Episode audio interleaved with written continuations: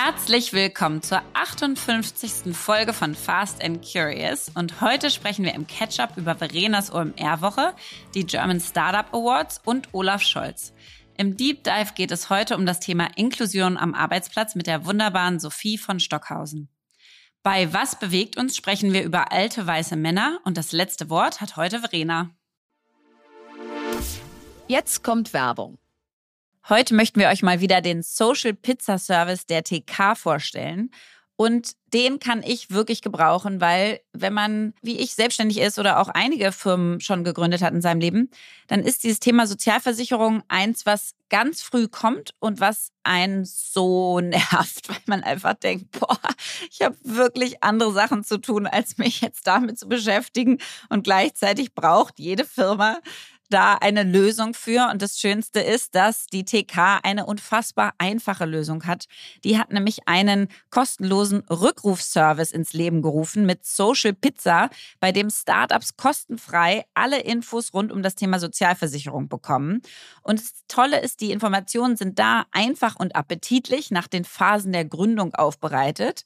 Und das ist wirklich herauszustellen, weil es ist komplett kostenlos. Ihr müsst euch nicht selber drum kümmern. Es ist auch für Nichtversicherte kostenfrei. Und ihr könnt euch da einfach melden und die rufen euch zurück und erzählen euch genau, was ihr in eurem Setting machen müsst, was Sozialversicherungen angeht. Und in einem 15-minütigen Beratungsgespräch können einem Experten und Expertinnen der Techniker alle Fragen rund um das Thema Sozialversicherung in der Gründung beantworten. Und um einen kostenfreien Termin zu vereinbaren, muss einfach nur in dem Buchungstool unter socialpizza.tk.de ein Wunschtermin vereinbart werden.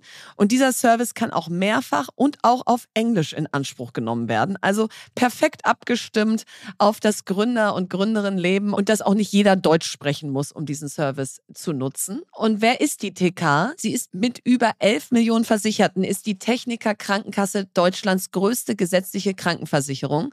Die TK hat nicht nur viele smarte und digitale Angebote für Privatpersonen, sondern eben auch für Unternehmen, wie zum Beispiel Social Pizza. Und wenn ihr also jetzt sagt, Mensch, das ist genau das, was ich brauche, dann geht auf socialpizza.tk.de und bucht euch euren Termin. Alle Infos gibt es wie immer auch nochmal in unserem Linktree. Werbung Ende. Ketchup. Ja, Hallöchen. Hello. Habe ich dich ja schon wieder so lange nicht gesehen. Ja, es stimmt. Ja, aber äh, das wird auch noch eine Weile so bleiben, dass ich dich nicht sehe, weil ich springe jetzt gleich in den Zug nach Hamburg und fahre nach OMR City. Wow. Und Hast du schon deinen Koffer dabei? Habe schon meinen Koffer dabei, diverseste Outfits. Wobei ich habe schon auf Instagram bei anderen gesehen, die haben so richtig einen Plan. Also ich habe heute Morgen da einfach wieder reingeschmissen, was ich auch schon wahrscheinlich fünfmal anhatte. Aber egal, es wird egal. super aussehen. Die Inhalte machen's die Inhalte machen's. Und ich habe am Wochenende in der FAZ gelesen, dass Hamburg ausverkauft ist. Also es gibt da nur 70.000 Hotelbetten. Das heißt, okay, die OMR wow. kann auch einfach nicht größer werden, als sie ist, weil Wie krass. Ja, Hamburg ist dicht. Ja. Ist ja irre, ne, was Philipp Westermeier und Team da geschaffen haben. Das ist so ein Wahnsinn. Ich meine, ja. ich bin ja diesmal nicht dabei und es trotzdem, es ist ja jeder in der Stadt. Jeder. Also alle sind da. Also nächstes ja. Mal, allein schon, wenn man nicht zur Konferenz geht, macht das total Sinn, zu den ganzen Abendveranstaltungen und sonstigen Netzwerktreffen zu gehen, weil du sind, genau, ja. du, weil du triffst alle gleichzeitig. Ja, nein, ich freue mich auch so. Super. Also ich habe auch so eine ganze Entourage damit, ja, also nicht, dass die meinetwegen da wären, aber die sind halt auch alle da. Also all meine FC Victoria Co-Gründerinnen und zwei Spielerinnen und unser ganzes FC Victoria Team. Also ich laufe da äh, wie Beyoncé dann durch die Hallen und habe so einen Tross hinter mir. so Personenschutz Personenschützer. Personenschützer. Lasst Verena durch. Und äh, ja, bin äh, mit Ari auf der Bühne und mit Sebastian ja. Detmers. Und also kannst du mich Mittwoch, kannst du mich vom Jungfernstieg kratzen. Äh, also da, da ist wahrscheinlich keine Aber Stimme man kann ja richtig da. medial gucken, ne? Zugucken. Ja. Ja, es also gibt so einen Vodafone-Livestream. Genau, ich ja. kann dabei sein, auch wenn ich nicht in Hamburg bin. Genau. Und dann sehe ich dich ja doch und zwar auch in großer Robe. Ähm, aber dazu gleich. Äh, also Donnerstagabend sehe ich dich in großer Robe und Jetzt halte ich fest, was ich Samstag mache. Da habe ich mein erstes Tennis-Punktspiel. Oh Wow, stimmt. Du bist jetzt in der Damenmannschaft. Ja, Maru hat mich rekrutiert. Ich bin an sechs gesetzt, komisch. Ähm, und also an letzter Position und mache mir jetzt schon in die Hose. Also wirklich. Also ins, äh, das, das wird einfach, ich weiß gar nicht, weißt du, dann komme ich da so auf den Platz und denk innerlich so, was machst du hier? Ja, Ja, du hast ja, noch nie ein ja. Tennis-Punktspiel gespielt. Und äh, ich habe aber mir schon so psychologische Tricks überlegt, ja. Also erstmal, glaube ich, nehme ich einfach eine mit und die lockert immer so meine Waden und trägt meine Tasche, weil dann denkt die andere, So. Einschüchterungstricks.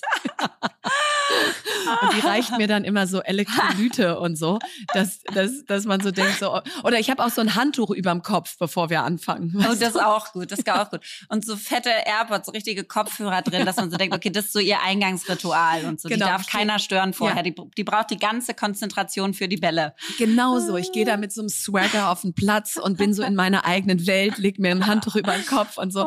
Oh, und dann habe ich die drauf. schon. Dann habe ich die schon, ja. Dann Ja. denkt die nämlich, oh mein Gott, wer, wen haben die denn? ihr bei Tennisfreunde Mitte oder wo ist es woanders? Nein, auf Sand irgendwo anders. Ich habe seit so. 100 Jahren nicht auf Sand gespielt. Also to be seen, ja. Aber Ja. Äh, äh, man, Ja. wer nicht wagt, der nicht gewinnt. Das stimmt. Und bevor ich dann aber ähm, dahin fahre zu diesem Tennis, sind ja Donnerstagabend die German Startup Awards, ja. Ja. Und da kommen Philipp und ich, um dich anzufeuern und für dich zu cheeren, weil du ja als Investorin des Jahres äh, nominiert bist. Du und mir ist es übrigens auch egal, ob du das gewinnst, weil für mich bist du das ja eh, weißt du? danke, danke. Weil ich bin mir ziemlich sicher, dass ich das nicht gewinne. Ich, war's ja, ich war ja letztes Jahr nominiert. Genau, ich habe du ja auch nicht es gewonnen. Deswegen glaube ich nicht, dass ich da besser abschneide.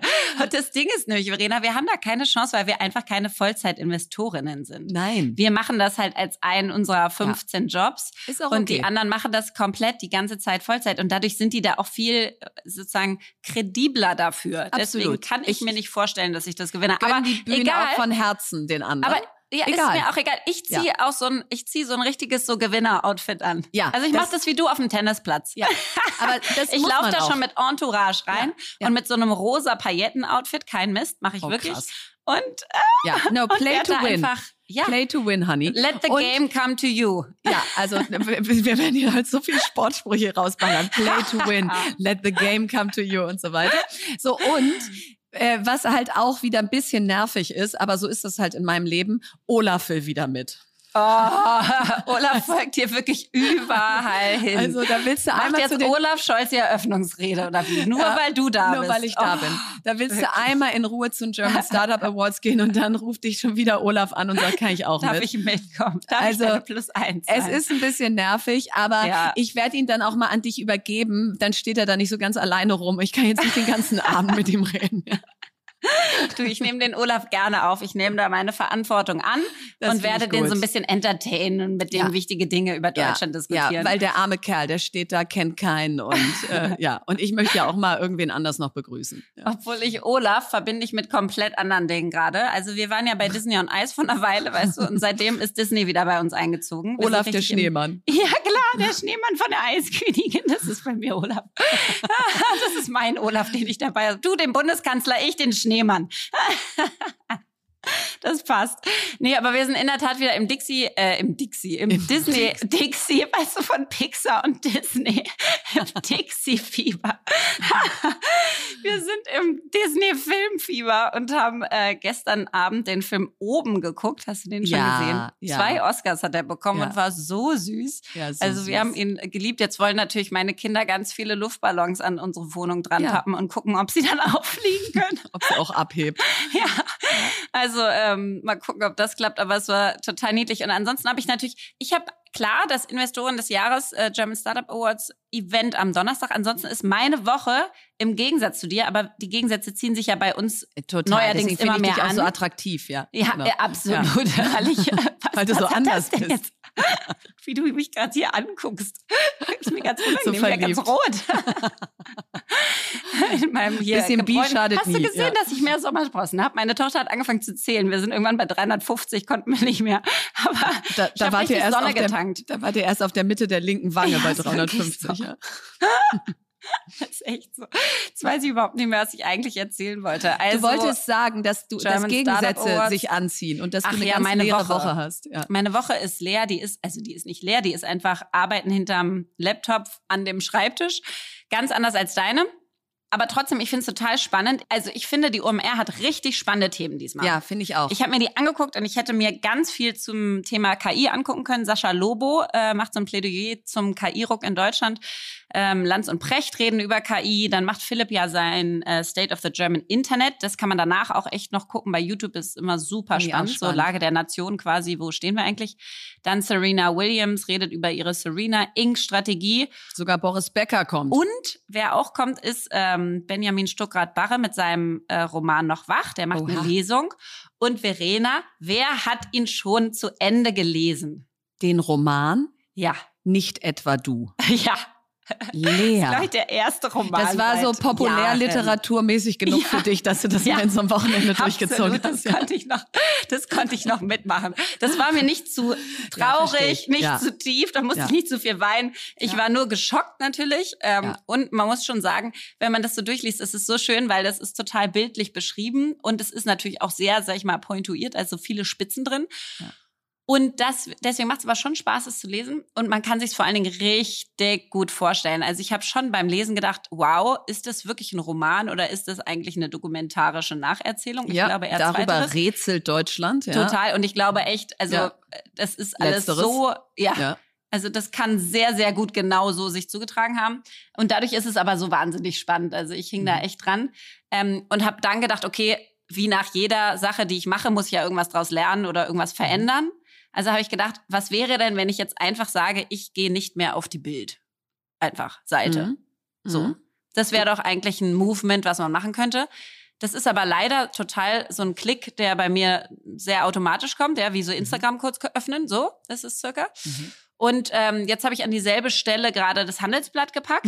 Ist natürlich wirklich wesentlich weniger bildlich und echt, äh, äh, sag ich mal, äh, härtere Kost als die Bild. Also so bisher kickt's mich noch nicht genauso für Ja. diese eine Minute Wartezeit oder so. Aber mal gucken, vielleicht schaffe ich das, weil ich so dachte, irgendwie kannst du das schwer lesen und danach einfach so ganz normal weitermachen. Also Also vielleicht ich bin dazu mal ein Kommentar. und ob du die Lesung äh, Ja, ich bin auch gespannt. Ich find's kannst, aber schon mal- zeitlich. Ähm, super, dass du das hier so teilst, weil was ich schon finde, was das Problem ist, wenn man über das Thema gar nicht mehr reden darf oder man darf nie sagen, dass man mal auf der Bildzeitung war oder so, Ja. sondern das ist ja nun schon, äh, ich weiß nicht, wie viele Leute, die lesen, vier Millionen, fünf Millionen, ja, es ist ein absolutes Massenmedium. Ja. Ähm, also finde ich äh, super. Ich glaube, was mein Takeaway wäre, wäre, und das, das machen wir hoffentlich schon, aber es kann man hoffentlich noch mehr machen, dieses Aufstehen, wenn Missstände passieren. Weißt du, und nicht dann denken, ah, wenn ich Ja. jetzt was sage, dann, dann fliege ich aber oder dann bin ich nicht Ja. mehr so beliebt und so. Und das ist Ja. sau schwer, ja. Da sage ich nicht, äh, das kannst du eigentlich auch erst dir leisten, natürlich, wenn du schon eine gewisse Position hast. Total. Aber dann spätestens musst du es machen. Ähm, und, und deswegen habe ich immer ja viel sozusagen Empathie für, wenn du noch nicht so weit bist im Leben, dass es dann viel schwerer ist, aufzustehen, wenn du an, Ja. von dem Job abhängig bist. Aber wenn du weiter bist im Leben, musst du aufstehen, dann darfst du das nicht decken. Ja, vor allen Dingen diese Missstände, die werden ja jetzt gerade ganz groß auch in der Film, in unserer deutschen Filmindustrie Ja. diskutiert. Ne? Da ist ja gerade irgendwie so ein Riesensturm am Laufen und es scheint so, als würden die Arbeitsbedingungen da auch nicht alle Ja. ähm, perfekt Und das muss auf den Tisch. durchgeführt werden. Und es muss auf den Tisch, genau. Da Ja. musst du was zu sagen. Da haben wir jetzt natürlich null Insights zu, aber es ist erstmal richtig, dass man darüber reden kann. Deswegen, also das hätte ich mir auf jeden Fall angeguckt, wenn ich da gewesen wäre. Ja. Ähm, und ansonsten, ich werde sowas von vorm äh, Handy hängen und dich verfolgen und gucken, was du da alles Oh, so ich bin so gespannt. Kannst du erlebst. bitte, kannst du bitte, bitte einmal den Livestream äh, am Dienstag um 13.25 Uhr, also wenn der Podcast hier rauskommt, war das alles schon Vergangenheit, aber kannst du den bitte anmachen? Äh, Ja. Weil es würde mich wirklich mal interessieren, was du sagst, wie das Ja. so rüberkommt. Habt ihr da jetzt eure News im Köcher, die du Ja. schon hier die ganze Zeit ein, Ja. ein, anpreist? Ja. Okay. Das heißt, da kommt richtig was raus. Da kommt richtig was Yay. raus. Ja, Ich also. freue mich drauf. Deep Dive. Heute sprechen wir ja über das Thema Inklusion am Arbeitsplatz und ja, wie gut ist Deutschland? Wie gut sind deutsche Unternehmen vorbereitet auf Inklusion? Wie sieht das aus in der freien Wildbahn? Und vielleicht mal zum Anfang ein paar Fakten, damit wir überhaupt wissen, worüber wir hier heute sprechen. Also zum Ersten gibt es rund 10,4 Millionen Menschen mit einer Behinderung. Ähm, das ist eine Zahl von 2019 in Deutschland in privaten Haushalten. Und darunter waren knapp 4,9 Millionen Personen im erwerbsfähigen Alter zwischen 15 und 64 Jahren. Das sagt eine Pressemitteilung von Destatis 2022. Und wie das Statistische Bundesamt zum Deutschen Diversity Tag 2021 mitgeteilt hat, waren knapp 57 Prozent der Menschen mit Behinderung zwischen 15 und 64 Jahren berufstätig, also über die Hälfte oder suchten nach einer Tätigkeit. Und zum Vergleich, die Erwerbsquote nicht behinderter Menschen in dieser Altersgruppe betrug knapp 82 Prozent, also deutlich mehr. Und jetzt gibt es ja auch Gesetze zur Inklusion von Menschen mit Behinderungen am Arbeitsplatz und etwa 173.000 Unternehmen in Deutschland sind dazu verpflichtet, mindestens fünf Prozent ihrer Arbeitsplätze an Menschen mit Behinderung zu vergeben. 40 Prozent der Unternehmen schaffen das und haben alle Pflichtarbeitsplätze besetzt, aber 25 Prozent der Unternehmen haben keinerlei ArbeitnehmerInnen mit Behinderung eingestellt und zahlen deswegen die volle Höhe der sogenannten Ausgleichsabgabe. Das ist auch krass. Ja, also ein Viertel hat gar keinen. Das stimmt und gleichzeitig denke ich mir, du kannst ja dafür nicht einstellen. Also jetzt auch mal im Schutz der Unternehmen. Ja, also in meinem Umfeld haben auch einige eine Behinderung und dadurch, dass sie schwere Krankheiten vorher hatten und das siehst du absolut nicht und würdest es nie wahrnehmen. Das heißt, du kannst ja nicht einstellen für Menschen mit Behinderung. Das heißt, manchmal nicht. genau. Ja. Das heißt, du kannst ja. es auch nicht wirklich verändern. Also bei Frau Mann sozusagen bei der Quote ist das visibel.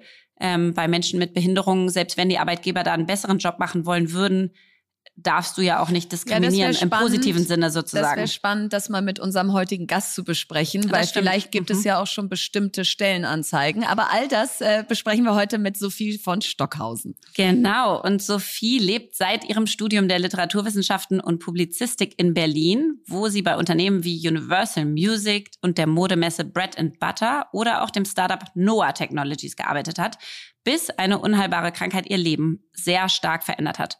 Sophie von Stockhausen lebt inzwischen von einer privaten Berufsunfähigkeitsrente und freiberuflichen Tätigkeiten als Autorin, Ghostwriterin und Kolumnistin. Und neben der Arbeit an ihrem gerade erschienenen Buch mit einem lachenden Auge schreibt sie einen Blog, ich lebe doch auch zum ersten Mal über alltägliche Erfahrungen und gesellschaftliche Themen und empfängt regelmäßig Gäste in ihrem Salon zum Gedankenaustausch über Themen aus Kultur, Politik und Gesellschaft. Außerdem ist Sophie die Mutter des wundervollen Bonussohnes von Verena und deshalb mit ihr natürlich eng familiär und freundschaftlich verbunden.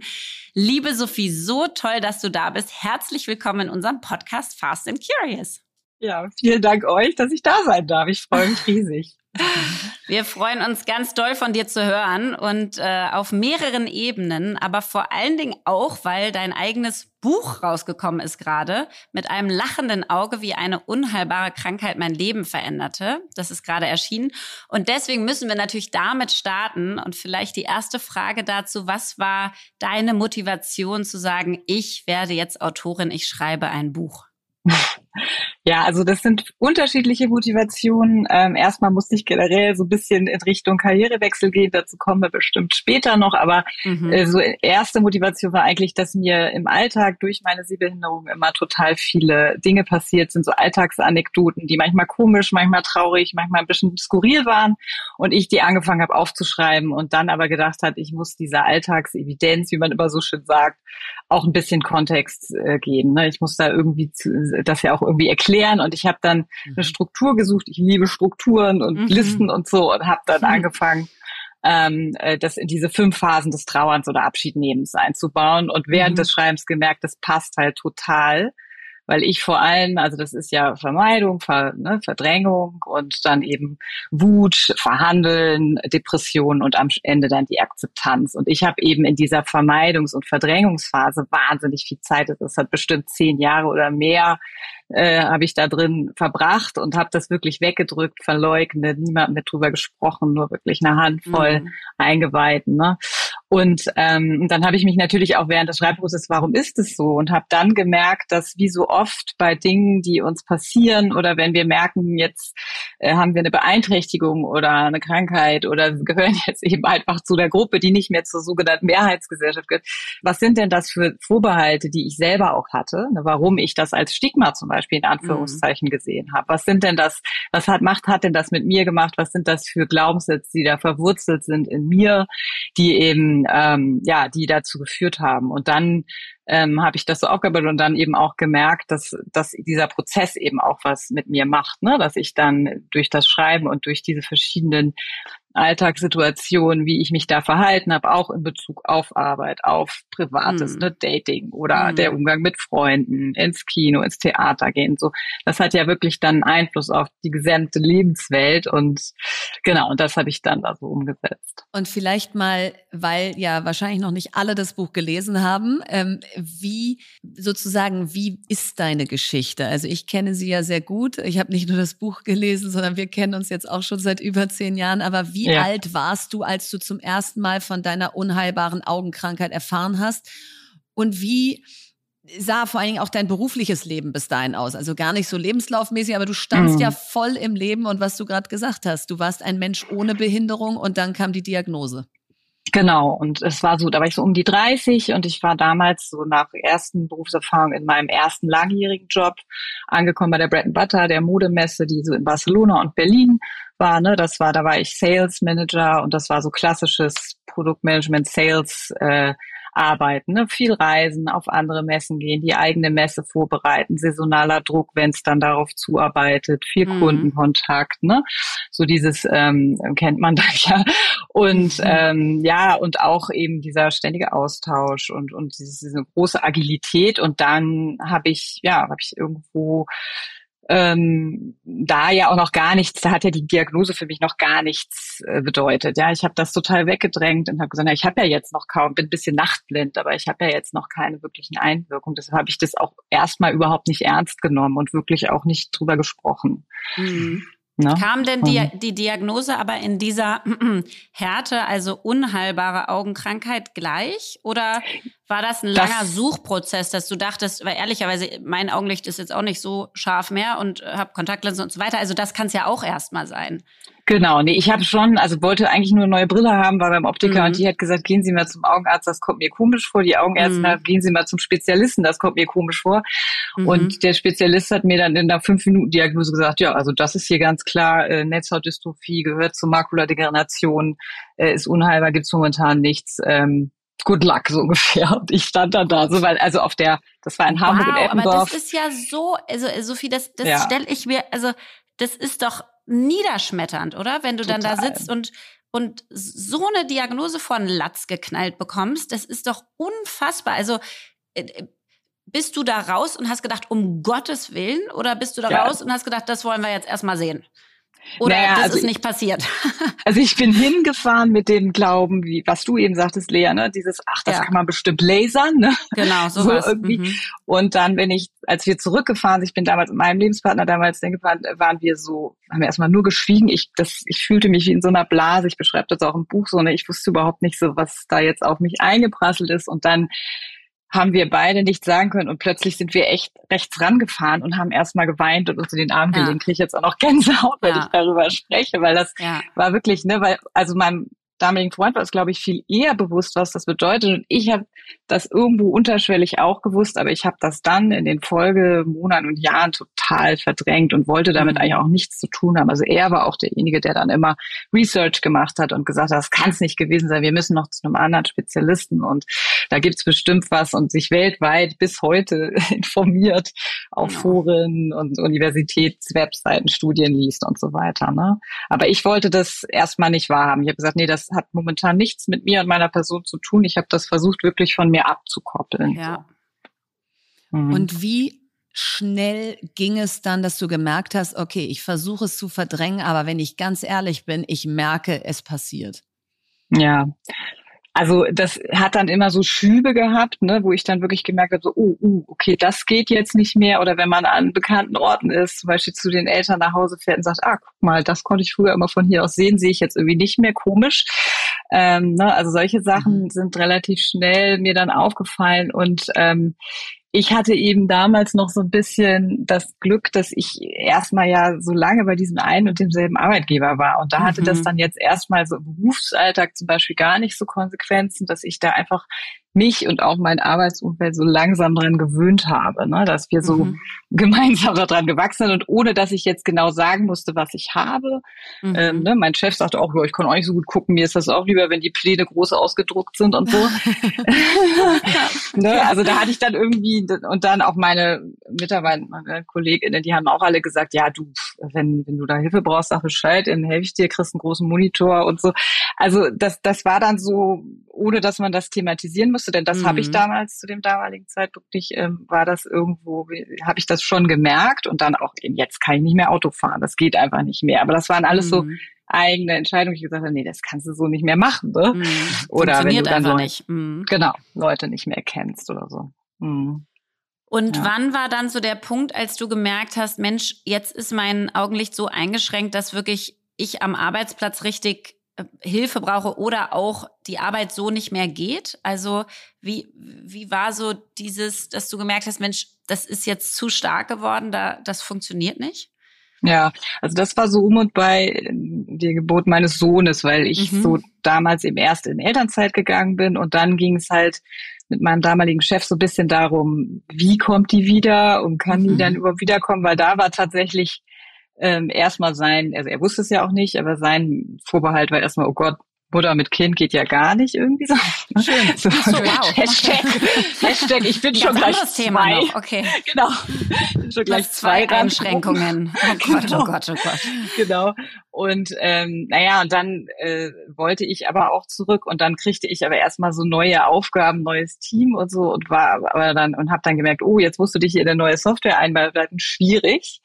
Und dann ging es aber wirklich auch darum, dass die Firma so ein bisschen in Schieflage geriet mhm. und er eben Leute entlassen wollte. Und ich mich natürlich dann gesagt, nee, also jetzt muss ich das auch öffentlich machen, weil ich habe hier schon auch einen Kündigungsschutz und so weiter, nicht nur als Mutter, sondern auch als behinderte Person.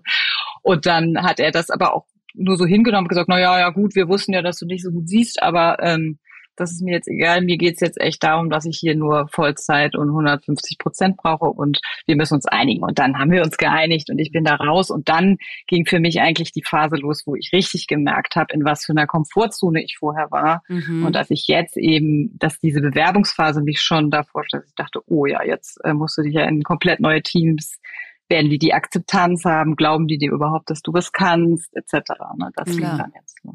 Und wie geht man dann in so ein Bewerbungsgespräch? Also du hast du es aktiv angesprochen, wahrscheinlich eher nicht. Ähm, wenn du es nicht angesprochen hast, dann hast du wahrscheinlich die Angst aus äh, sozusagen, ich sag's mal ganz böse, wann fliege ich auf? Ja, wann muss mhm. ich sagen, oh, ich kann hier gerade nicht, weil. Also wie, mit welchem Selbstbewusstsein oder mit welcher Haltung geht man in so ein Bewerbungsgespräch? Ja, also ganz unterschiedlich. Ich habe ähm, ehrlich gesagt mir schnell so Beratung gesucht. Ne? Da gibt es dann so lauter Stellen, ne? Sehbehindertenberatung oder sowas, äh, Verbände und so. Und die haben gesagt, nee, nee, sie müssen das sagen. Das gibt ihnen auch Vorteile im Bewerbungsgespräch. Das sehe ich heutzutage anders. Aber mhm. ähm, nichtsdestotrotz ist Transparenz auch in meinen Augen key, weil ich habe immer gedacht, nee, natürlich muss ich das sagen, weil klar, vielleicht kann ich jetzt noch diesen Bewerbungsprozess überstehen und auch vielleicht eine erste Woche, aber ehrlich gesagt Nein. eigentlich auch nicht. Ne? Und ich würde es als, als arbeitgebende Person ja auch wissen wollen, äh, wenn jemand Hilfe braucht. Und ich habe immer gedacht, nee, Transparenz ist doch super. Ich sage das hier jetzt ganz offen, habe dann aber im Bewerbungsgespräch oft gemerkt, dass das dann auch gerade in größeren Unternehmen oft so auf, auf so komische Vorbehalte, viel Unwissenheit, total viel Unsicherheit mhm. ist. Ne? Also so, dass die dann oft auch so, dann bin ich mal auf so eine Mauer des Schweigens, man sagt es dann und mhm. wird schon nicht gefragt und kann es dann endlich bei Stärken und Schwächen mal droppen. Mhm. Ja, weil die kommt ja immer. Gott. Ja. Und dann ist immer, ja, vielen Dank, dass Sie uns das mitgeteilt haben. Ja, dann gehen wir mal weiter. Also, mhm. und ähm, denkt so, ja, aber wollt ihr nicht auch wissen? Weil ich würde es wissen wollen. Und mhm. natürlich waren immer die Gespräche super, äh, die, wo eben äh, wir ganz offen sprechen können. Ich hatte einmal ein Mega-Gespräch zum Beispiel beim VDI, kann man ja mal hier sagen, ähm, mhm. die ähm, eben ganz offen mit mir darüber gesprochen haben und wo wir dann am Ende einfach gesehen haben, dass die Position nicht klappt, aber ansonsten hätten die mich eingestellt. Die haben da jetzt mhm. überhaupt keine Probleme gesehen. Aber das steht und fällt halt damit, fand ich auch immer. Und deshalb bin ich relativ früh auch da in die Offenheit gegangen und habe gesagt, ja gut, also ne, äh, macht ja alles andere keinen Sinn so. Mhm. Und jetzt hast du gesagt, da gab es ganz viel Unsicherheit und Unwissenheit und ich glaube, das ist ja auch natürlich. Also wir klar woher auch wissen, ne? Und woher mhm. auch wissen, wie damit umzugehen. Und man will es dann auch, glaube ich, nicht falsch machen. Also es ist, glaube ich, ganz viel auch eher wirklich, ich weiß nicht, wie ich es gut machen kann und deswegen macht man dann irgendwie nichts oder sagt nichts oder reagiert nicht. Das heißt, wie hat denn generell so dein Umfeld dann reagiert und also beruflich und privat, wie wie bist du und wie sind die damit umgegangen, dass da so viel Aufklärungsarbeit und so viel ja auch so emotionale Sicherheit nachzuholen ist und du ja auch nicht wahrscheinlich die ganze Zeit mit einem Mitleidsauge angeguckt werden möchtest, ja, sondern du willst genau. ja auch, dass Leute auf dich zukommen und sagen, Sophie, komm, wir gehen was trinken, äh, Vino ja. aufgemacht, äh, jetzt quatschen wir über die Männer oder was auch immer. Genau. Wir ja nun nicht die ganze ja. Zeit nur noch über Krankheiten reden. Also nee, wie absolut. ist denn so der, der Umgang gewesen ähm, in, in dieser ersten Zeit? Mhm. Also auch da, ne, ist es so dieses klassische Ding, wie man in den Wald reinruft, ne, mhm. schaltet es irgendwie hinaus. Also ähm, ob es jetzt beruflich oder privat war, in dem Moment, wo ich eben öffentlicher gemacht habe, wie anstrengend das ja auch für mich war. Ich habe ja an ganz vielen Stellen kompensiert, ja, habe dann irgendwie einen lustigen Spruch gemacht, wenn ich gemerkt habe, ich habe gerade eine Person verwechselt im Dunkeln mhm. oder mhm. habe die falsche angesprochen oder habe Termine durcheinander gebracht oder so, ne. Und das habe ich eben äh, sehr viel. Das ist ja auch an anstrengend. Ne? Das, mhm. also ich war dann ja auch am Ende des Tages sogar total fertig. Und auch da habe ich eben erst mühsam lernen müssen. Ähm, und das ist eigentlich das, ne? es ist nicht immer das Umfeld schuld, sondern ich glaube, dass so wie ich dann irgendwie für mich entschieden habe, nee, ich muss jetzt ähm, transparenter sein, ich muss mich kennzeichnen, ich muss den Leuten sagen, was mit mir los ist. In dem Moment wird's auch immer einfacher. Ne? Und dann mhm. wird's auch ähm, können die Leute auch reagieren und dann entwickeln Freunde sowieso, also das soziale Umfeld sowieso so eine ganz natürliche Art, damit umzugehen und dann ist es eben auch kein Thema mehr. Ne? Also mhm. Unter meinen Freunden ist es überhaupt kein Thema zu sagen, hey, soll ich dich schnell mit dem Taxi abziehen oder wollen wir zusammen mit der BVG fahren? Wie hättest du es gern oder kommst mhm. du alleine hin? Ja? ja, also so, das ist so ein ganz natürlicher Umgang und ich habe es in Unternehmen in dem Moment, wo ich beschäftigt war, auch so erlebt. Also mhm. es war lediglich diese Bewerbungsphase, die immer so ein bisschen sehr ja, schwierig einfach war. Und dann hast du ja aber eben nach der Bread and Butter ja dann auch lange in einem Startup gearbeitet. Also du hast ja dann einen Job bekommen und gehabt. Mhm.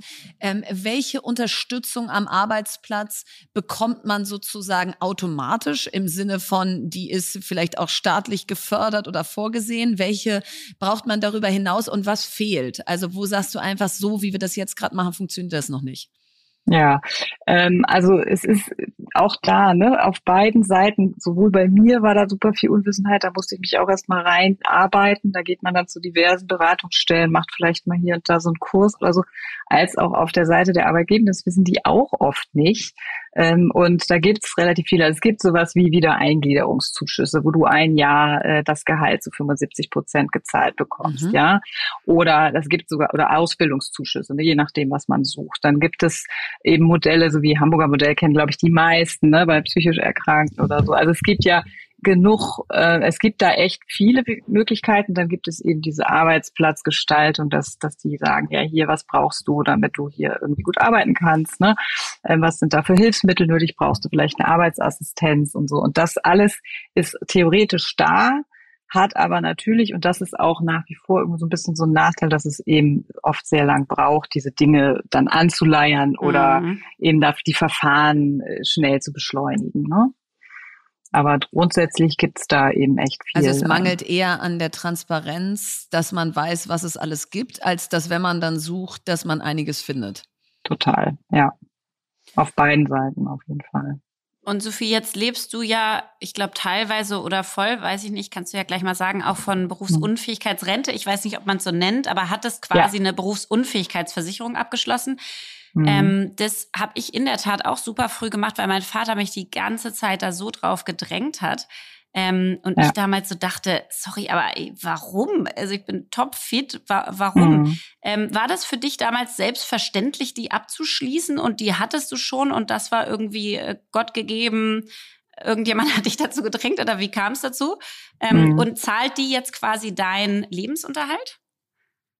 Genau, also zur ersten Frage war für mich auch überhaupt nicht selbstverständlich. Mir ging es genauso wie dir, aber wir wurden hier in Berlin, ähm, das kennt ihr vielleicht auch, noch nach dem Abschluss an der UDK von einem großen Versicherer gestalkt. Ja, ja. Und damals, ja, ja. Und damals haben wir dann einfach gesagt, hey, es gibt Kaffee und Kekse, lass mal hingehen, uns da eine Stunde voll labern lassen. Und ähm, ein guter Freund von mir hat das tatsächlich bei denen abgeschlossen. Ich habe mich dann noch ein bisschen erkundigt und habe das dann bei jemand anderem abgeschlossen. Mhm. Aber der gute Freund ist ziemlich kurz nach der Uni erkrankt und hat davon eben auch profitiert. Und das hat mir noch mal ein bisschen das Auge, die Augen geöffnet, wie schnell das eigentlich gehen mhm. kann, dass der sich wenigstens die letzten Lebensjahre noch schön machen konnte, bevor er dann gestorben mhm. ist. Und, und dann war, hat mir dieser Freund damals auch, wie dein Vater gesagt hat, gesagt, du musst das machen, jeder sollte das machen. Und wenn man so heute guckt, ne, dass eigentlich nur drei Prozent der Behinderungen irgendwie angeboren sind und wir neun von zehn Schwerbehinderungen wow. kriegst du im Laufe deines Lebens Lebens, oh, deines wow. mittleren Alters. Ne? Ihr seid ja noch jung, eigentlich auch, aber ähm, es ist eben so, ne, dass man mhm. Ne, also ich will das jetzt nicht irgendwie schwarz malen, aber eigentlich sollte sich jeder klar machen, es kann jeden treffen. Ne? Und das sind ja, mhm. das ist auch wieder so dieses Spektrum an Behinderung, ist Total. ja nicht nur Rollstuhl und hier irgendwie Blindheit, ja. sondern da ist ja alles von schlimmer Bandscheibenvorfall über gehörlos, über ja. hat nur eine halbe Niere oder so dabei. Über ne? nach einer schlimmen Krebserkrankung genau. und so. Also ja. ich habe es in meinem genau. Umfeld auch und ähm, das heißt ja einfach, dass du wirklich langfristig eingeschränkt bist und das auch nicht wieder gut wird, quasi, dass genau. das bleibt. Mhm. Und zu deiner Frage, also ich habe das dann abgeschlossen und das dann aber so, ich will es immer einfach haben und habe mir auch nie Gedanken über Rente gemacht. Und das war halt so ein Produkt, das, wenn ich es nicht gebraucht hätte, sich als Rente ausgezahlt worden wäre am Ende. Ach so. Und dann mhm. dachte ich, naja, da kann man ja nichts falsch machen. Mhm. Und klar, das war mhm. monatlich als Berufsanfänger richtig viel Geld. Mhm. Ne? Das ist echt oll. Dann am Anfang denkt man so, boah, will ich das mhm. weitermachen, so wenn es dann am Ende wieder äh, am Ende des Geldes noch so viel Monat übrig ist irgendwie. aber äh, ja, ähm, genau. Aber jetzt bin ich natürlich heilfroh und es bestreitet tatsächlich, also deckelt das eben total viele meiner Kosten monatlich, was für mich super ist, weil ich dann eben echt in einem ganz anderen Verhältnis jetzt auf Arbeit reagieren kann, freiberuflich arbeiten kann, in meiner Zeit, in meinem Tempo. Ne, ich bin ja auch 2018 komplett ausgebrannt, weil ich dachte, mhm. ich muss alles genauso performen wie andere und das mhm. muss jetzt mhm. hier immer so weitergehen mit Kleinkind und hast du nicht mhm. gesehen. Und das geht einfach nicht. Ne? Also das, das habe ich für mich gemerkt, das war einfach zu viel. So. Gen genau, und ich glaube auch, diese Realisierung, dass man das Tempo schon allein deshalb nicht mitgehen kann, weil alles länger dauert mhm. ähm, ne? und dass man sich dann aber noch immer am gleichen Maßstab misst. Und deswegen hat ja der Bundestag 2023 den Gesetzesentwurf zur Förderung eines inklusiven Arbeitsplatzes zugestimmt. Also nicht nur deswegen, sondern um das mhm. Thema noch weiter voranzubringen. Kennst du diesen Entwurf? Reicht der aus? Ist der gut? Mhm. Also ich kenne jetzt nicht im Detail, aber ich habe mich da natürlich auch mit beschäftigt und das bezieht sich ja auch viel auf die UN-Behindertenkonvention, ne?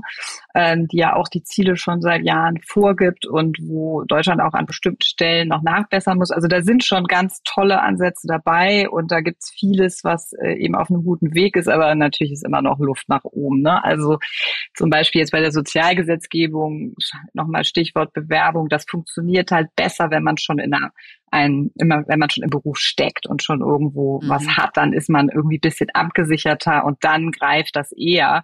Vorher mhm. hilft mir das gar nichts, wenn die sagen, ja, die müssen dich zum Gespräch einladen. Was habe ich denn da von der Firma mich zwanghaft zum Gespräch einladen muss, aber sagt, nee, die mhm. Olle wollen wir hier aber gar nicht haben, jetzt müssen wir die mhm. einladen. Was soll denn das? Ne, das bringt ja überhaupt nichts. Das sind ja dann Lippenbekenntnisse, die am Ende für alle nur Zeit und Geld kostet und nerven. Und da, da sind wir immer, wie gesagt, auf einem guten Weg. Und was sich jetzt, glaube ich, massiv verändert hat, ist ähm, für die Unternehmen, die eben eine Verpflichtung haben, schwerbehinderte Personen einzustellen, dass diese Abgabe, ne, die ähm, mhm. Ausgleichsabgabe, wenn man das nicht macht, die ist eben von 180, glaube ich, oder 170 Euro auf 720 Euro erhöht worden pro mhm, nicht mhm. beschäftigte Person. Ähm, genau, also du musst, das sind so 170.000 Firmen, glaube ich, ähm, bundesweit, ja. die, die das betrifft, ne? Und ein Viertel davon machen das eben nur. Also das ist, da ist eben auch noch viel drin und klar, diese, diese Gelder, die man da zusammensammelt, die gehen dann auch wieder in Projekte, in Förderung für Inklusion ah, ja. für Teilhabe ja. und so weiter. Ne? Das ist so ein bisschen wie so eine CO2-Abgabe dann, wenn man hm. so will. Genau. Und dann ist natürlich etwas, was jetzt dem Ganzen in die Karten spielt, ist der Fachkräftemangel. Ne? Also wir können uns das einfach nicht mehr leisten, zu sagen, nee, äh, behinderte Beschäftigte brauchen wir nicht. Also da muss man dann, glaube ich, einfach umdenken. Und das haben, glaube ich, sowohl die Gesetzgebung als auch ähm, Unternehmen haben das jetzt gemerkt. Ne? Ja, 10,4 mhm. Millionen Menschen in Deutschland mit Behinderung. Genau. Ne? Und das ist auch sowas, ne? Die, wir denken da oft in Extremen, aber äh, es gibt eben diese breite Mitte, von der wir eben nochmal gesprochen haben, wo ja auch viele schon total erfolgreich in Beschäftigung sind, ja, oder ganz mhm. erfolgreich arbeiten, ne? sei es freiberuflich oder angestellt, aber davon kriegt man eben immer nicht so viel mit. Mhm. Genau. Und sag mal, was gibt es denn an, also jetzt, wenn man selber Arbeitgeber ist, was kann man denn eigentlich selbst machen, um inklusiver einzustellen, zu fördern, zu arbeiten und da einfach äh, ja mehr Gleichberechtigung walten lassen zu können, mhm. ähm, weil ich glaube, da da ist auch noch einfach ganz viel Unwissenheit, dass man gar nicht weiß, wie man es tun könnte. Oder ist es dann ein auf diesen Spezialfall eingehen und sagen, okay, Sophie, wenn du jetzt da drin bist, wie können wir dir das bestmöglich erleichtern, dein Arbeitsumfeld, weil natürlich auch nicht jede ähm, Art von Behinderung gleich handhabbar ist, sondern es genau. wahrscheinlich schon individuelle Lösungen braucht. Aber was, was würdest du uns denn so als Arbeitgeber mitgeben, wo du sagen würdest, mhm. bitte ändert doch mal oder macht mehr das und das? Ja, also da sprichst du schon wirklich zentrale Punkte an. Ne? Das ist eben einerseits äh, ist es total wichtig, diesen ganzen Bürokratieabbau äh, hinzukriegen, ne? dass die mhm. diese ganzen, dass das vereinfacht wird für Firmen, aber auch ja und dann eben die Transparenz schaffen, was ist denn gelungene Teilhabe, wo hat das gut funktioniert, sich darüber auch auszutauschen. Ne? Mhm. Und dann eben zu sagen, ja, ähm, wenn wir jetzt ähm, zum Beispiel äh, eben, was du eben sagtest, dieses Individuelle, ne, dass du eben guckst, was, dass man nicht jetzt sagt, okay, ich muss jetzt alles neu denken, aber dass man eben schon im individuellen Fall hier dann äh, eine Beratung macht und sagt, ja gut, wenn die Person jetzt einfach nicht mehr gucken kann und nicht mehr mhm. mobil ist, dann macht die halt mehr im Büro. Ja, also jetzt wieder ganz mhm. platt zu sagen, ja. Mhm. Aber und dann macht die halt Sachen ohne Reisetätigkeit. Und was mhm. eben für Unternehmen, gerade jetzt auch wenn jetzt eher kleinere Unternehmen oder so gegründete Unternehmen zuhören, ähm, wichtig ist, ich würde den Spieß so ein bisschen umdrehen. Ich würde einfach an diese Stellen rantreten. Also es gibt so verschiedene ähm, ähm, auch Jobvermittlungen, die sich in dem Bereich ähm, engagieren. Ne? Also zum Beispiel Taktilum oder ich kann euch da dann auch später nochmal Links schicken, die könnt ihr dann auch gerne die ja, Shownotes einnehmen, ja.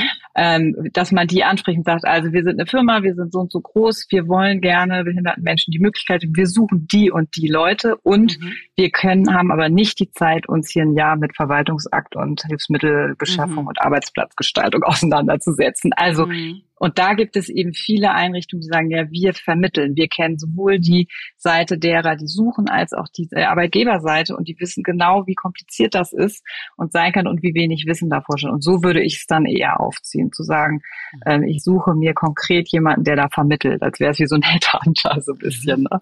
Mhm.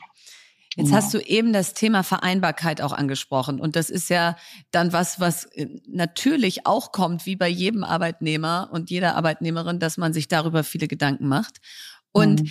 da gibt es da besondere Förderungen? Also hat man irgendwelche ich will nicht sagen Vorteile, aber so, so kommt man da irgendwie schneller in die Kita rein Ansprüche. oder äh, andere Ansprüche, äh, die ja. ja absolut gerechtfertigt werden. Mhm. Ist interessant, ne? Das ist, ähm, habe ich echt, da muss ich echt nachdenken, das habe ich, wenn es das gibt, habe ich das noch nicht entdeckt. Nee, also ich meine, ich habe ganz normal meinen Kita-Platz beim Jugendamt und so weiter, ne, diese Gutscheine besorgt und ähm, also ich glaube, ne, ich bin jetzt natürlich auch in einer privilegierteren Situation, dadurch, dass ich jetzt finanziell nicht abhängig bin von sozialen Sicherungssystemen oder so. In dem Fall greift dann immer sowas wie Wohngeld und so weiter, ne? Aber ähm, also ich habe nie erlebt, dass auch bei diesem Thema ne, ähm, Vereinbarkeit von Beruf und Familie oder so, dass irgendwie noch eine Rolle gespielt hätte, dass man sagt, da ist aber noch eine Schwerbehinderung. Oder selbst wenn ich, ich ja mal auch paar Monate so eine Maßnahme gemacht, wo man so Blindentechniken lernt und, und sich so den Arbeitsplatz ähm, einrichtet und da so ein paar Maßnahmen macht. Ähm, und auch da haben die mich genauso behandelt wie jemand, der jetzt kein Kind hat, wo ich immer sagte, naja, aber ich, wenn ich nach Hause komme, lege ich nicht die Füße hoch, sondern dann werden noch irgendwie Kindergarten, Spielplatz, Sportverein und nächsten Morgen werden Brote geschmiert. Also es ist, ne, und das wird aber relativ wenig berücksichtigt. Oder wenn es so ist, dann weiß ich es tatsächlich nicht. Mhm. Und das ist auch so typisch für dieses ganze Thema, ne? Das ist, mhm. dass man jeder für sich da alleine kämpft und man sucht sich muss. die Sachen ja. zusammen und ja. Wer halt Glück hat und gut aufgestellt ja. ist und gute Recherche, der kommt halt weiter. Und Toll. es ist immer so, je mehr Unterstützung du von Freunden und Familie mhm. hast, umso besser. Also das kannst du momentan in diesem ganzen Thema Inklusion sagen. Die Leute, die ihre Kinder in eine inklusive Schule kriegen, das sind immer Eltern, die mega engagiert sind. Und das geht dann weiter mit dem Job. Das ist, also ohne Beziehung habe ich die Jobs, die ich wirklich haben wollte, nicht bekommen. Ne? Mhm. Das ist also ganz klar. Ja, und das ist ja schon, äh, ja, also so ist es einfach. Ähm, mhm. Wenn du dir so dein Arbeitsumfeld bisher angeguckt hast, was war so für dich am desillusionierendsten? Wo hast du so gedacht, Mensch, boah, das hätte ich echt anders erwartet im Umgang mit deiner Behinderung? Und was war auf der anderen Seite was Schönes und eine Positiverfahrung im Arbeitsumfeld? Mhm.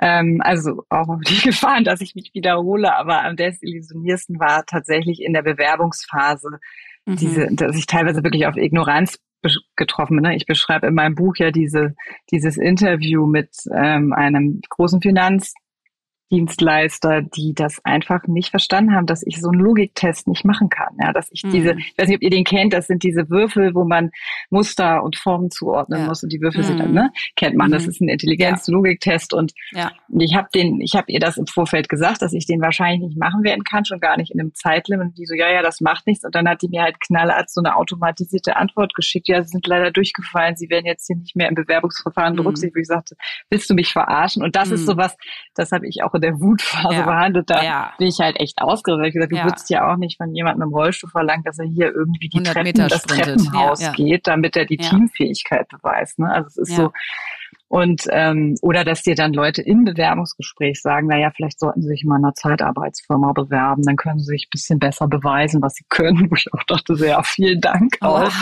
ja. ja. Und das ist ja. mir eben eher in sehr großen Unternehmen passiert, während ich wirklich sagen muss, äh, in Startups oder je kleiner und familiärer geführter das Unternehmen war, umso einfacher. Da waren einfach so ein natürlicher Umgang, ja. Da waren mhm. eben nicht so viele Berührungsängste. Und ich habe eben in den Startups, in denen ich gearbeitet habe, da war, kam immer diese essentielle Frage, was brauchst du, damit wir zusammen gut arbeiten können? Und das ist eigentlich mhm. so Kernsatz. Mhm. Ja. Also es ist so nicht dieses, oh Gott, wie schlimm und so, was mhm. machen wir denn jetzt, sondern eben, wie kriegen wir es mhm. hin? Und das mhm. ist, glaube ich, essentiell ähm, in, dem, in dem Zusammenhang auch, dass die dann, ne, dass die dann schnell Lösungen finden, wenn man in einer Softwarebude arbeitet ja. und die Hilfsmittel dauern ein halbes Jahr, dann sagen die, nö, nö, ich richte dir das hier ein, das kannst du alles bei Apple so machen. ne?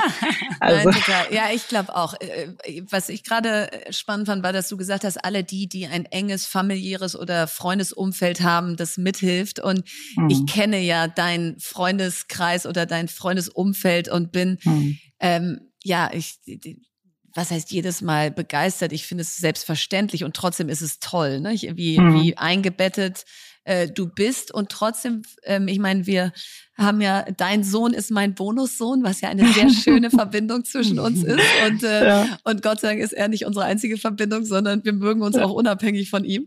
Aber ja. was kann, was würdest du dir noch mehr wünschen von deinem engsten Umfeld? Weil man, und, und damit schließe ich mich mit ein, weil mhm. auch da stellt man ja nicht jede drei Monate die Frage, äh, was kann ich denn noch für dich tun? Weil du natürlich mhm. auch so eine Selbstverständlichkeit und so ein bisschen dieses ausstrahlst, ich will keinem zur Last fallen, ich will jetzt gar nicht groß über meine Krankheit reden und dann tendiert natürlich das Umfeld auch irgendwann zu sagen, die kommt ja gut klar. Also ja, genau. wo mhm. sagst du, check doch einfach öfter ein, gar nicht nur bei mir, sondern was du so beobachtet hast, oder mach doch dies oder jenes, weil das unterschätzt man, wie wichtig es ist. Mhm. Ja, also wie du richtig sagst, ne, ich finde so in meinem persönlichen Umfeld kann ich mich echt überhaupt nicht beschweren. Da ist echt, das ist, ist wirklich vorbildlich. Ähm, weil das sich inzwischen auch so eingespielt hat. Ne? Und äh, klar gibt's Sonne und Sonne, aber eigentlich im Großen und Ganzen, äh, deshalb lobe ich die ja auch sehr, meine sogenannten Wahlverwandtschaften in meinem Buch.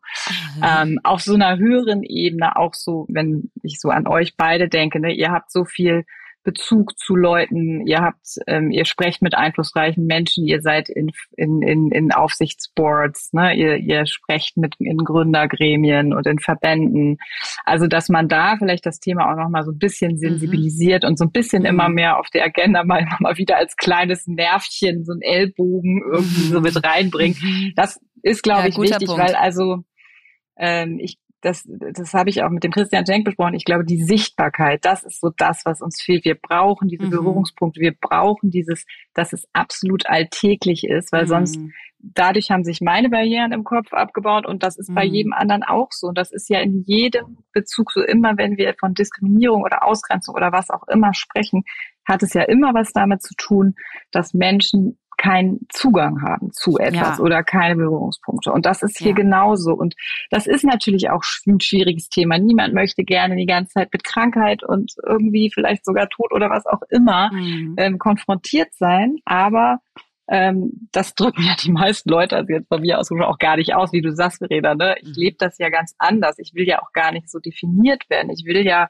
als Mutter, als Salondame, als Autorin, als was auch immer gesehen mhm. werden und will das ja mhm. gar nicht so einbauen. Ne? Und ich bin da auch gerne bereit, äh, jedem und jeder, die äh, Lust haben, sich da beraten zu lassen in puncto Barrierefreiheit und, ähm, und auch so ein bisschen, ne, wie man sich vielleicht aufstellt, wo man fragen kann und auch, dass man eben mit Betroffenen spricht und nicht über Betroffene und die in diese Entscheidungsprozesse mit einbezieht. Ne? Das ist, glaube ich, echt wichtig.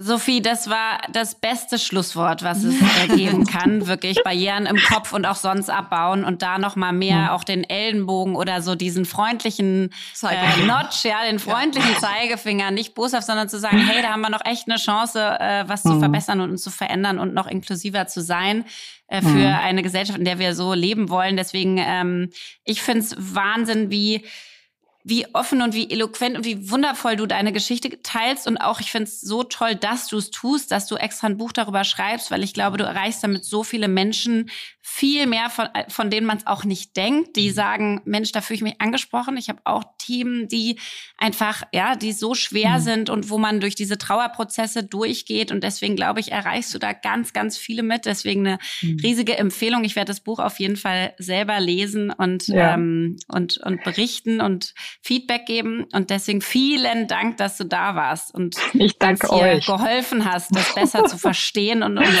und uns und die Gesellschaft weiterzubringen. Das ist, ja. glaube ich, Dankeschön. die Idee gewesen. Ich danke, danke. euch. Wunderbar. Jetzt kommt Werbung. Ja, heute mal der etwas anderen Art. Wir haben nämlich heute ein kleines Mini-Interview mit Nadine Kruck, Managerin bei BCG Platinien im Frankfurter Office vor. Und BCG Platinien ist die IT-Strategieberatung der Boston Consulting Group, die mit über 900 ExpertInnen weltweit an der digitalen Transformation ganzer Industrien arbeiten. Und ich war selber bei BCG, deswegen bin ich ganz stolz, dass BCG Platinien bei uns Werbepartner ist.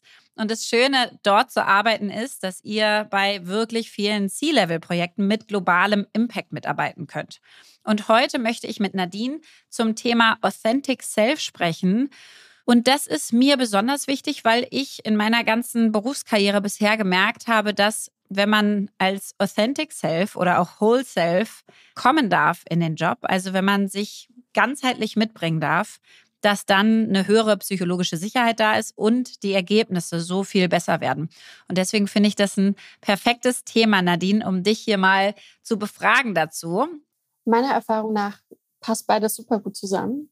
Je authentischer ich bin, desto zufriedener bin ich auch und motivierter. Und je motivierter ich bin, desto lieber arbeite ich auch einfach an den Themen. Das heißt, ich glaube, Erfolg und Menschen, die das ausstrahlen, Motivation und Zufriedenheit, das geht Hand in Hand. Total. Und ich finde, das gilt auch nicht nur für einen selbst, sondern auch fürs Team. Das heißt, was würdest du denn sagen, welche Rolle spielt Authentizität so in der Teamdynamik und äh, bei der Zusammenarbeit, vielleicht gerade auch bei IT-Projekten? dadurch, dass wir immer nach neuen Lösungen für Herausforderungen suchen, ist es eben auch wichtig, sich selber einzubringen und seine Ideen zu teilen. Und ich glaube, authentisch zu sein hilft dabei, ähm, auch mal rohere Ideen zu teilen und im Team miteinander zu spielen. Außerdem ist es natürlich so, wenn ich mich lange Zeit in einem Team, was intensiv zusammenarbeitet, verstellen muss, das kostet unglaublich viel Energie. Diese Energie kann ich natürlich besser in coole Lösungen verwenden. Und deswegen finde ich, es ein wichtiger Punkt, im Team authentisch zu sein. Hat sich denn mit, sag ich mal, deiner zunehmenden Seniorität dein Verständnis von Authentizität am Arbeitsplatz verändert? Definitiv. Am Anfang als Berufseinsteigerin dachte ich, authentisch sein bedeutet immer alles von sich preiszugeben. Heute sehe ich das eher in einem anderen Kontext. Das heißt, das kann sich auch verändern. Und ich bin auch viel selbstbewusster geworden, authentischer zu sein ähm, und das einfach auszuprobieren und dann zu schauen, wie die Reaktionen sind. Ja, was braucht es für ein Umfeld, sodass man wirklich sich selber mit zur Arbeit bringen kann, so wie man ist? Es braucht auf jeden Fall Toleranz und Offenheit für andere Perspektiven. Und ich finde, da kann man immer auch gut bei sich selber anfangen. Und ich finde, einen weiteren Punkt bei BCG Platinum ist es ein wichtiger Wert, Leading by Example. Also wirklich auch authentisch zu sein im Team. Und du hast vorhin schon gesagt, psychologische Sicherheit zu geben, dass die anderen authentisch sein können. Cool. Ich finde es richtig schön. Vielen Dank, dass du deine Zeit mit mir hier geteilt hast. Und wenn ihr jetzt zugehört habt und denkt, Mensch, ich möchte auch ein Teil eines Teams werden, wo ich mit meinem ganzen Selbst irgendwie zur Arbeit kommen kann und bald mit Nadine schon gemeinsam die digitale Transformation ganzer Industrien vorantreiben könnt, dann bewerbt euch und zwar unter karriere.bcgplatinion.com. Den Link findet ihr wie immer auch in unserem Linktree. Werbung Ende. Was bewegt uns? Ja, heute wollten wir uns den Begriff alte weiße Männer vornehmen und das war eigentlich gar nicht unsere Idee, sondern uns hat eine ähm, Zuhörerin geschrieben, die gesagt hat, Mensch, euer letzter Gast, der hat ganz, ganz oft diesen Terminus alte weiße Männer benutzt und das hat sie irgendwie, das bedeutet, genervt. also das ist für sie negativ. Das hat sie ja. genervt, das äh, findet sie abwertend und sie fragt sich, ist das in der heutigen Zeit noch sinnvoll? Sollte man das machen? Zum Kontext muss man sagen, dass unser letzter Gast auch ein älterer weißer Mann ist. Deswegen ist das natürlich noch was anderes über. Wenn er über sich selbst redet. ich weiß nicht, er würde sich auf keinen würde Fall sich da, auf keinen Fall als nein. sehen. Nein. Und auch nicht in diese nein. Gruppierung nein, natürlich äh, eindefinieren ja. äh, oder einkategorisieren. Warum nicht? Weil nämlich derzeit ist die Definition quasi von einem alten weißen Mann in Anführungszeichen also ein Typ Mensch, der seine Privilegien verdrängt, den gesellschaftlichen Wandel belächelt, slash Gleichberechtigung nicht proaktiv treibt und glaubt, seine Position ausschließlich aus eigener Kraft erreicht zu haben. Das heißt, jemand, der eher blind ist gegenüber den eigenen Privilegien und das ist unser letzter Gast absolut nicht. Deswegen zählt Kein er auch Stück. überhaupt nicht da rein. So, und das sind aber auch ganz viele alte weiße Männer nicht. Und deswegen absolut. nervt mich der Begriff, weil Die allermeisten sind so nicht. die allermeisten sind so nicht. Und, ähm, und gleichzeitig gibt's aber natürlich welche. Und gleichzeitig gibt's auch ein paar ältere oder auch jüngere Frauen, die ehrlicherweise in diese Kategorie Ja. trotzdem ganz gut fallen würden. Und ich glaube, deswegen, das ist generell bei mir so, ich mag Ja. dieses Schubladendenken nicht. Ich mochte Nee. noch nie, wenn es hieß, ja, junge Frau, also Sie sind ja Mhm. bestimmt auch so eine, die, nee, ich bin Mhm. da anders. Und ich mag auch generell keine Feindbilder, an denen wir uns abarbeiten, Ja.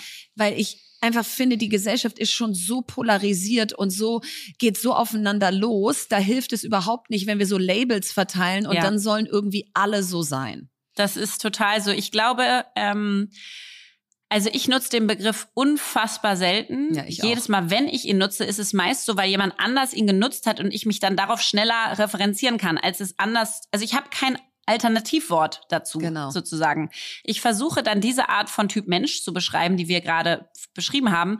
Und dann nutze ich ein Wort, was andere nutzen oder was die Person genutzt hat. Und dann mache ich aber immer entweder verbal und dann mache ich so Anführungszeichen quasi mit meinen Händen, Ja. so dass man weiß, das meine ich gerade nicht. müssen sie vielleicht ewig gestrige oder sowas nennen. Also weißt du so, Ja, äh, dass man einfach sich einen neuen ich einen Begriff, schönen Begriff, also einen richtigen Begriff dafür. die Si- Situation haben wir ja ewig, ne? Mhm. Äh, also e ewig sage ich schon, äh, oft, dass man da sitzt und sagt, was bist denn du für ein ewig gestriger? Also das ist ja Total. so ein Argument aus der Vergangenheit.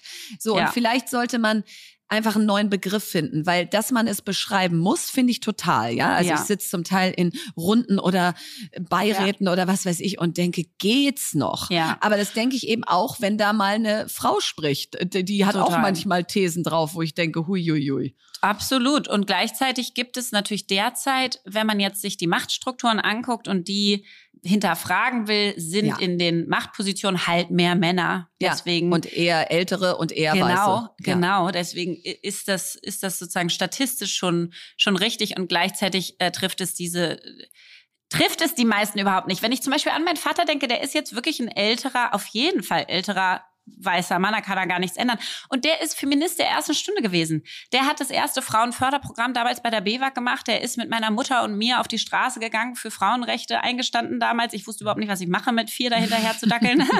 Aber die beiden haben das gemacht. Der hat irgendwie Gruppen, so ehrenamtliche Gruppen gestartet, auch mit meiner Mutter zusammen, wo sie über Frauen in der Arbeitswelt gesprochen haben und so. Und das ist äh, zig Jahr, Jahrzehnte her. Und es ist einfach, also da denke ich so, das ist unfair sozusagen, dass sich diese Menschen trotzdem dem gegenüber abgrenzen müssen, weil sie halt in die, weil sie quasi den Merkmalen entsprechen, aber der Geisteshaltung überhaupt nicht. Äh, Das stimmt, das stimmt total und das nervt. Und gleichzeitig hat ja Sophie Passmann in ihrem Buch 2019, da kommt ja auch ein bisschen die Definition her, dass Ja. sie gesagt hat, ein alter weißer Mann hat dieses Gefühl der Überlegenheit gepaart Mhm. mit der scheinbar völligen Blindheit für die eigenen Privilegien. Mhm. Und das muss man schon sagen, auch wenn ich an meinen Vater, meinen Großvater, all diese großartigen alten weißen Männer denke.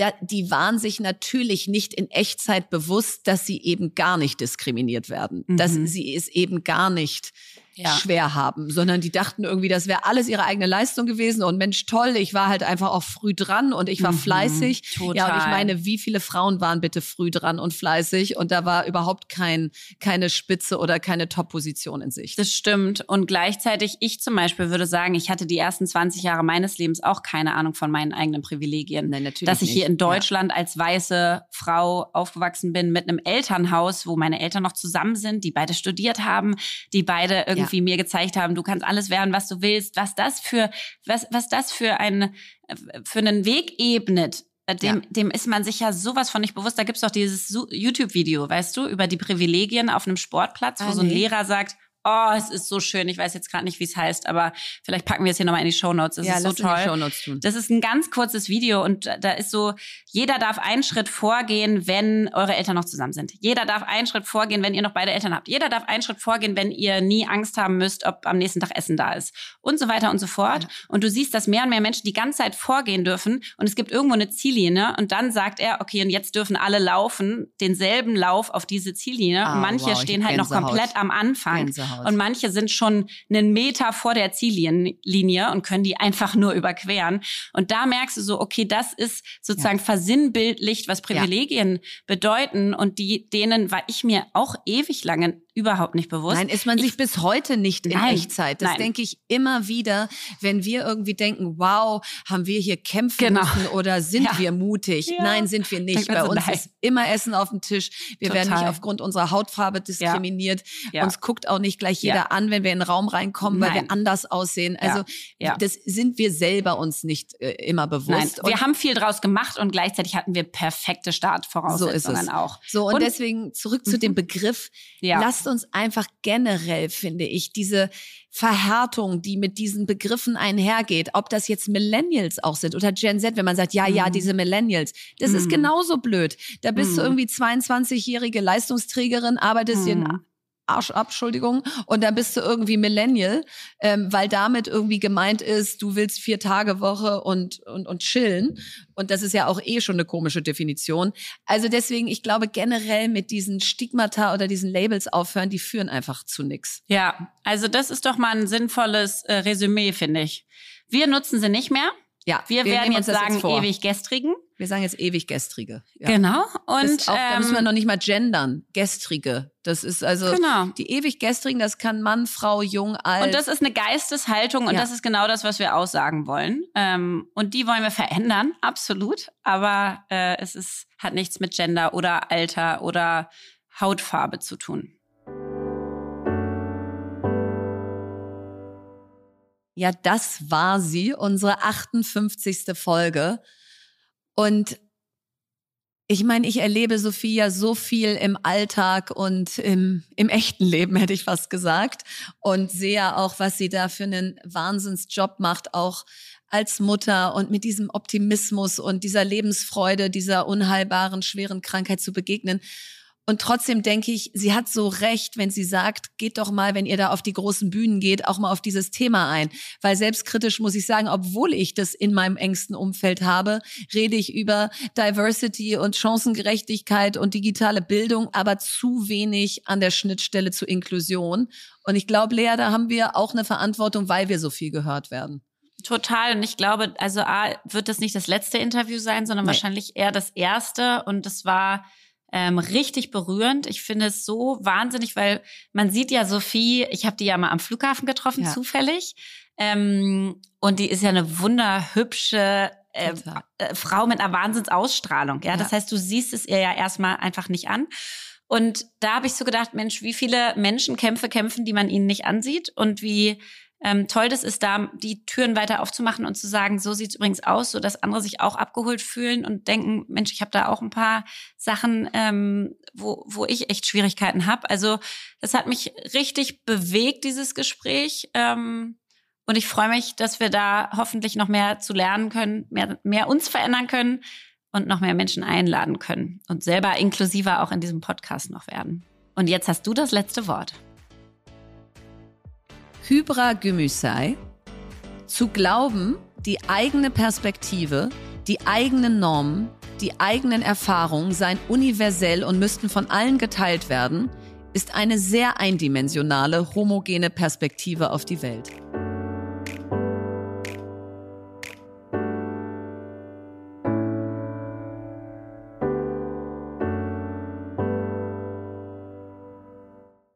Dieser Podcast wird produziert von Podstars bei OMR.